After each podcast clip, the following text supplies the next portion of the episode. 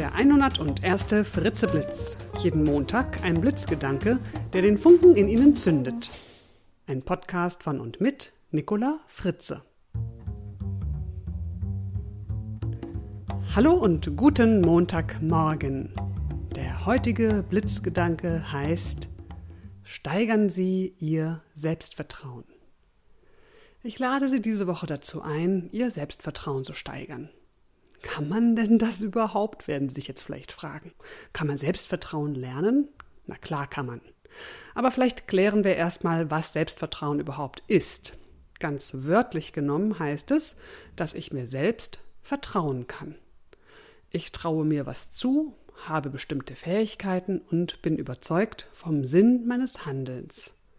Selbstvertrauen wächst, je mehr Erfahrungen bzw. Erfolge wir haben.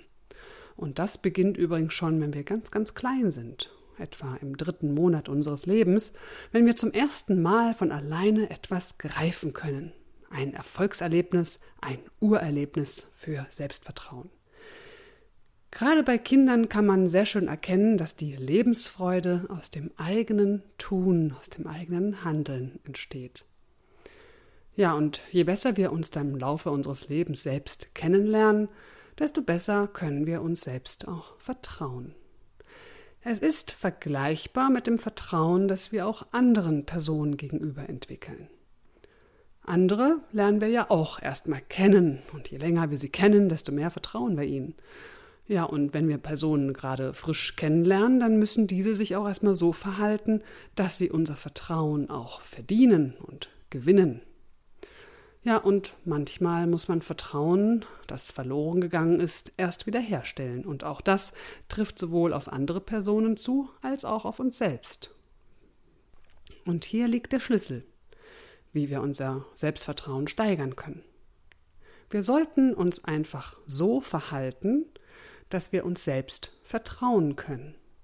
Also schauen wir doch einmal, wann schenken Sie anderen Vertrauen? Und wenn wir wissen, wie Sie anderen Vertrauen schenken, dann wissen Sie auch, wie Sie selbst sich mehr vertrauen können. Also, wann schenken Sie anderen Vertrauen? Zum Beispiel erstens, wenn Menschen ehrlich sind. Das bedeutet, seien Sie also auch ehrlich zu sich selbst. Machen Sie sich selbst keine Versprechungen, die Sie nicht halten können.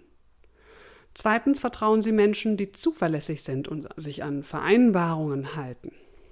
Also, wenn Sie selbst mit sich etwas vereinbaren, zum Beispiel, ach, was weiß ich, dass Sie diese Woche zweimal Sport machen, dann halten Sie sich bitte auch an diese Vereinbarung. Verlassen Sie sich auf sich und Ihre Vereinbarungen. Drittens vertrauen Sie Menschen, die kompetent sind und wissen, wovon sie sprechen. Das bedeutet, fördern Sie also Ihre Kompetenzen und Ihre Stärken, besuchen Sie Fortbildungen, lesen Sie Fachbücher, erweitern Sie Ihren Horizont. Viertens vertrauen Sie Menschen, die nicht immer nur reden, sondern auch handeln.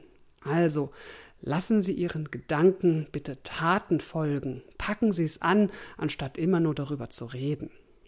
Fünftens, sie vertrauen Menschen, die Erfolg haben.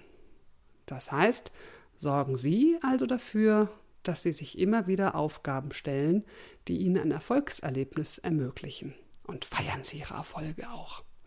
Und nicht zuletzt die Nummer sechs, Sie vertrauen Menschen, die Ihnen gegenüber fair und wohlgesonnen sind, die nett zu Ihnen sind, die freundlich sind. Also seien Sie doch bitte auch gut zu sich selbst, behandeln Sie sich gut, tun Sie sich Gutes und, und reden Sie in Ihren Gedanken gut von sich. Nett, freundlich. Nicht sowas wie, oh, ich Blödtopf. Nein, freundlich. Ja, also wenn Sie diese sechs Punkte konsequent umsetzen, dann seien Sie gewiss, steigern Sie Ihr Selbstvertrauen. Vielleicht möchten Sie ja diese Woche mal den Fokus darauf legen. Das Zitat für diese Woche ist von Anna Burda. Man kann meist viel mehr tun, als man sich gemeinhin zutraut. Nun wünsche ich Ihnen eine vertrauensvolle Woche. Bis zum nächsten Montag. Ihre Nicola Fritze. Weitere Informationen zu meinen Vorträgen und Workshops finden Sie auf www.nicolafritze.de. Und noch ein kurzer Hinweis. Am Samstag, den 7. Mai um 16 Uhr, halte ich eine Lesung aus meinem Buch Raus aus der Grübelfalle in Berlin. Und am 19. Mai halte ich eine Lesung in Reutlingen, auch aus dem Buch natürlich, um 20 Uhr. Mehr Informationen finden Sie auch auf meiner Website, oben links. Ja, würde mich freuen, Sie dort zu sehen. Und nun, alles Gute. Tschüss.